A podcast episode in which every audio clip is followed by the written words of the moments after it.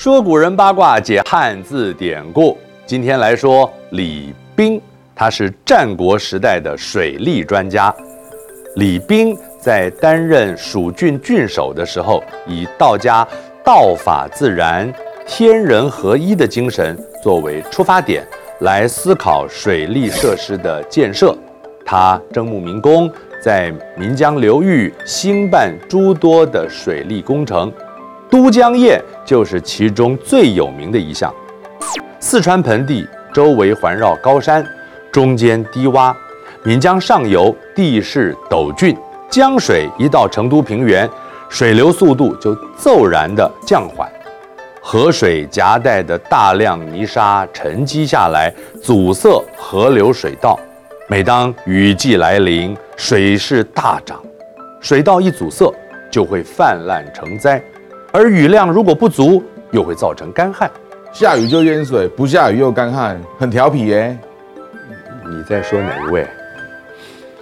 都江堰的设计就是针对泥沙淤积的问题。李冰先建了分雨嘴，用竹笼装满了卵石，沉积于江中，让江水分为两支。他把分雨嘴建在巧妙的位置，顺应自然水流地形。解决泥沙淤积，接着他又造飞沙堰，加强泥沙的过滤。内江的水流被挡住了去路，李冰凿了一个人工口道，称作宝瓶口。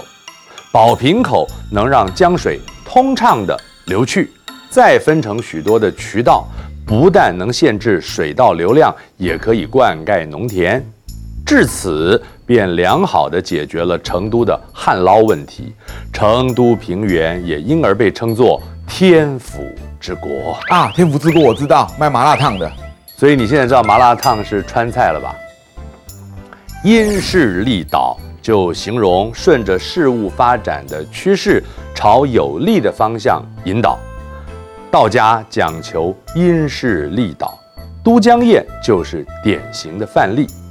这项工程并非强硬的改变水流，而是遵循水和地理的自然环境，达到防洪目的。这也是天人合一的境界呀、啊！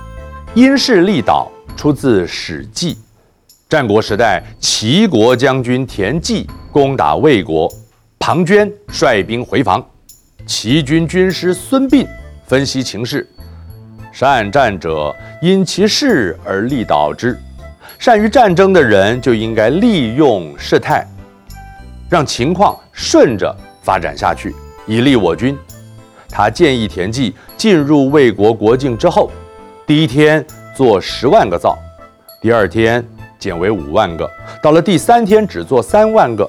如此一来，庞涓就会以为齐军士兵都逃跑了，田忌就照做，此计也果真奏效。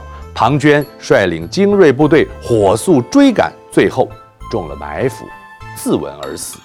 齐军大获全胜，这就是因势利导的典故。古代人还真的挺好骗的嘞。啊，对呀，这就是为什么后来啊，管这个很好骗的人叫他古意的典故啊。都江堰的设计与规划非常完善，功效显著，改善了人民的生活。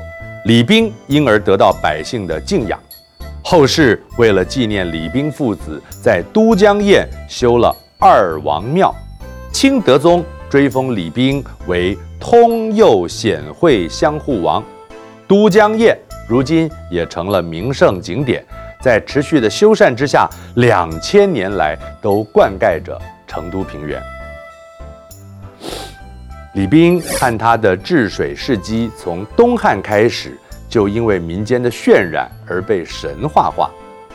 二郎神的信仰就是源于百姓对李冰的崇拜。灌口就是都江堰的另一个称谓，灌口二郎神又称作川主、二郎真君，是道教神明，掌管水利、农业，防止水灾、旱灾，也是四川、重庆的乡神。是巴蜀地区最重要的民间信仰，二郎神的形象也能在各种文学作品里面见到，《聊斋志异》《封神演义》《西游记》都有。我是冯玉刚，说人解字，下次再说。